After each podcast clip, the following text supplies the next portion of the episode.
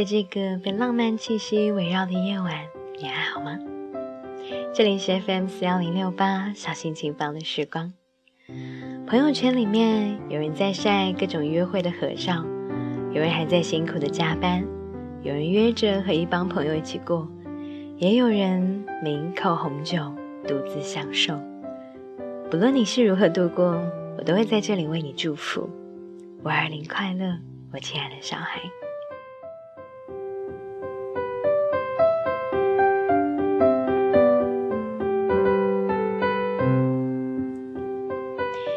五二零的前一天是自己的生日，所以每年都对这一天没有太大的感觉。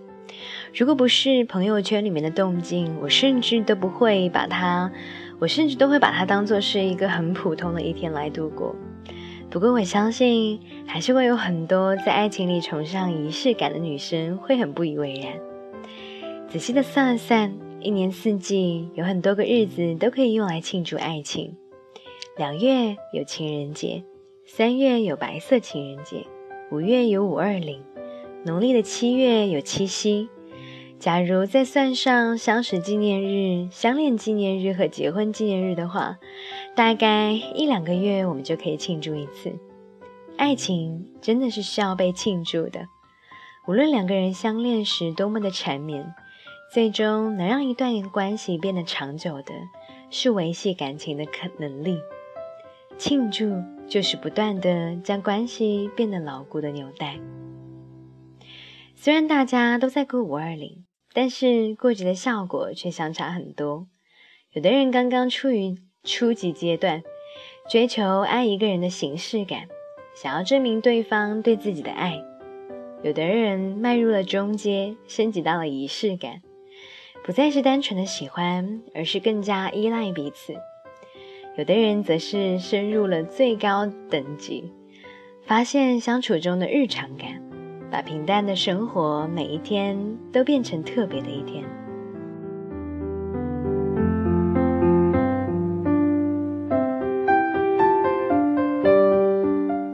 在第一个阶段，叫做爱上一个人之后，一切都会变得不同。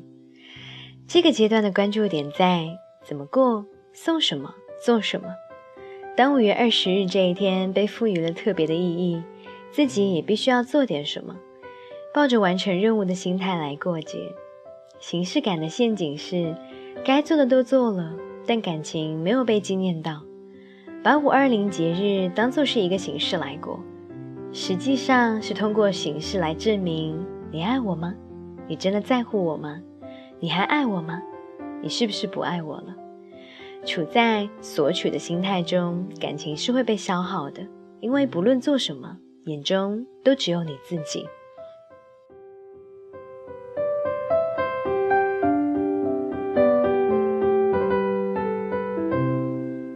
有一个女孩平时很少下厨，一时兴起做了一桌饭菜给男朋友。男友吃了一口说好吃，她就不断的问好吃吗？你真的喜欢吗？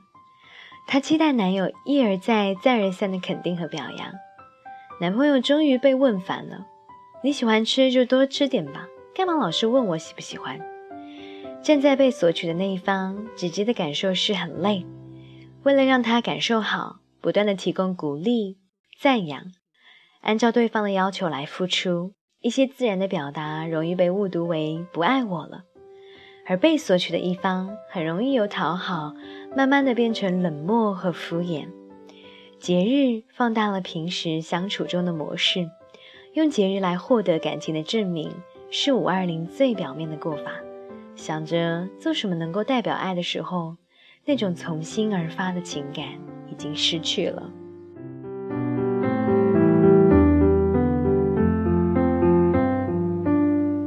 爱上一个人，会去做那些过去让自己感觉到害怕的事。你之前的原则会突然之间不见，为了对方动心思，而不是为了获得什么动心思。有无数的声音告诉我们：玫瑰花是爱，烛光晚餐是爱，大餐是爱，香水是爱。他们到底是不是爱呢？区别就在是爱促使了你做这些事，还是只能用这些形式来表达爱。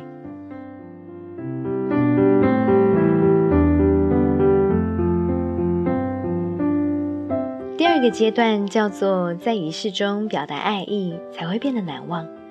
从形式感到仪式感，是一种很美妙的升级。节日真正用来庆祝彼此的情感，不再被外在的形式所绑架。仪式感是让这一刻变得和其他时刻与众不同。如果回忆去年的今天，你的晚餐吃了什么？这个记忆会非常的模糊。可如果在那一天，你的男朋友说，今天本来特别累，和你吃饭就觉得开心了许多，记忆就会很鲜明。这个记忆还会映照爱意，给生活留下一个锚点。当你回忆的时候，就会突然立即跳出来。从形式感到仪式感，索取和单向的付出的心态消失了，有仪式感，也就是有了尊重。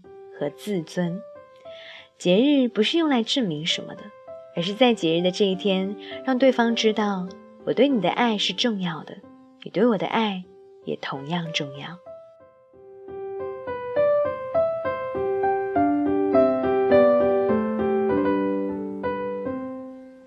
仪式感意味着有一个阶段结束了，下一个阶段开始了。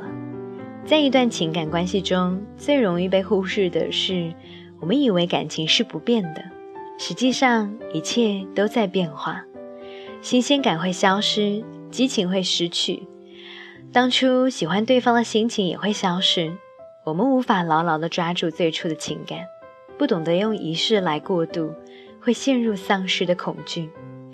仪式感在不断开启情感新的阶段，把这些自然发生的变化转化成为推动情感的动力，或许。我觉得对你不再是单纯的喜欢了，可是我感到自己更加依赖你了。或许我觉得激情变淡了，可是我们共同计划的事情变多了。这些变化值得用仪式来纪念，在仪式中表达爱意，才会变得难忘。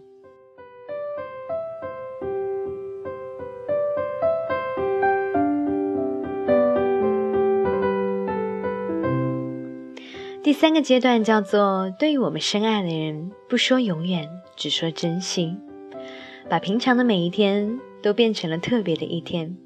你会发现自己不再那么需要节日了，并不是节日和纪念日变得不重要，而是不再去计较节日有没有过。有一部电影把这种变化表现得很有趣，电影叫做《时空恋旅人》。在男主 Tim 二十一岁生日的时候，他的父亲把他叫到跟前说：“我们家族的男人有一个很特别的地方，到了二十一岁就可以拥有回到过去的超能力。穿越方式很蠢萌，躲到衣柜里面，握紧拳头就能去想要抵达的那一天。”Tim 用超能力来做了一件最多的事情，就是让自己和妻子 Mary 的每个纪念日变得完美。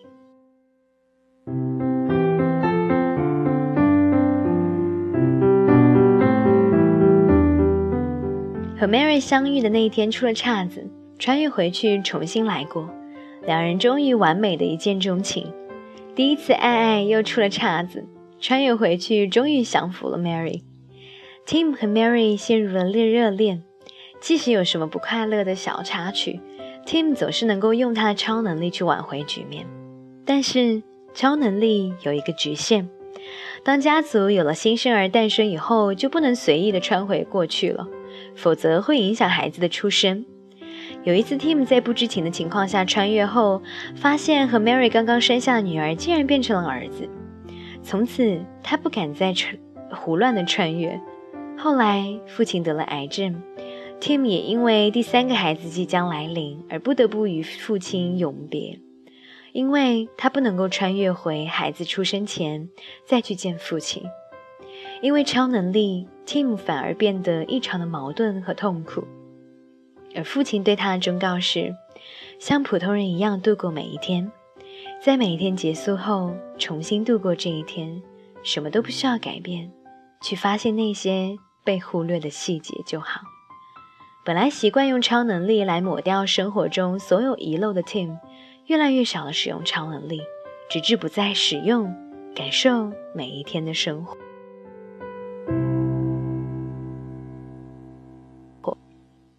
Tim 唯一没有改变的是和 Mary 的婚礼。那一天其实特别的惨，突然降临的暴雨就那样无情的撕裂了草坪上的遮阳棚，把来宾从头到脚浇了个透。Tim 问 Mary：“ 你希望婚礼重新来一次吗？”Mary 说：“不，即使不完美，也是一个在暴风雨中尖叫着大笑而难忘的婚礼啊！把节日从仪式感升级为日常感，让平常的日子变得不再平常。”也是一个人人都可以修炼的超能力。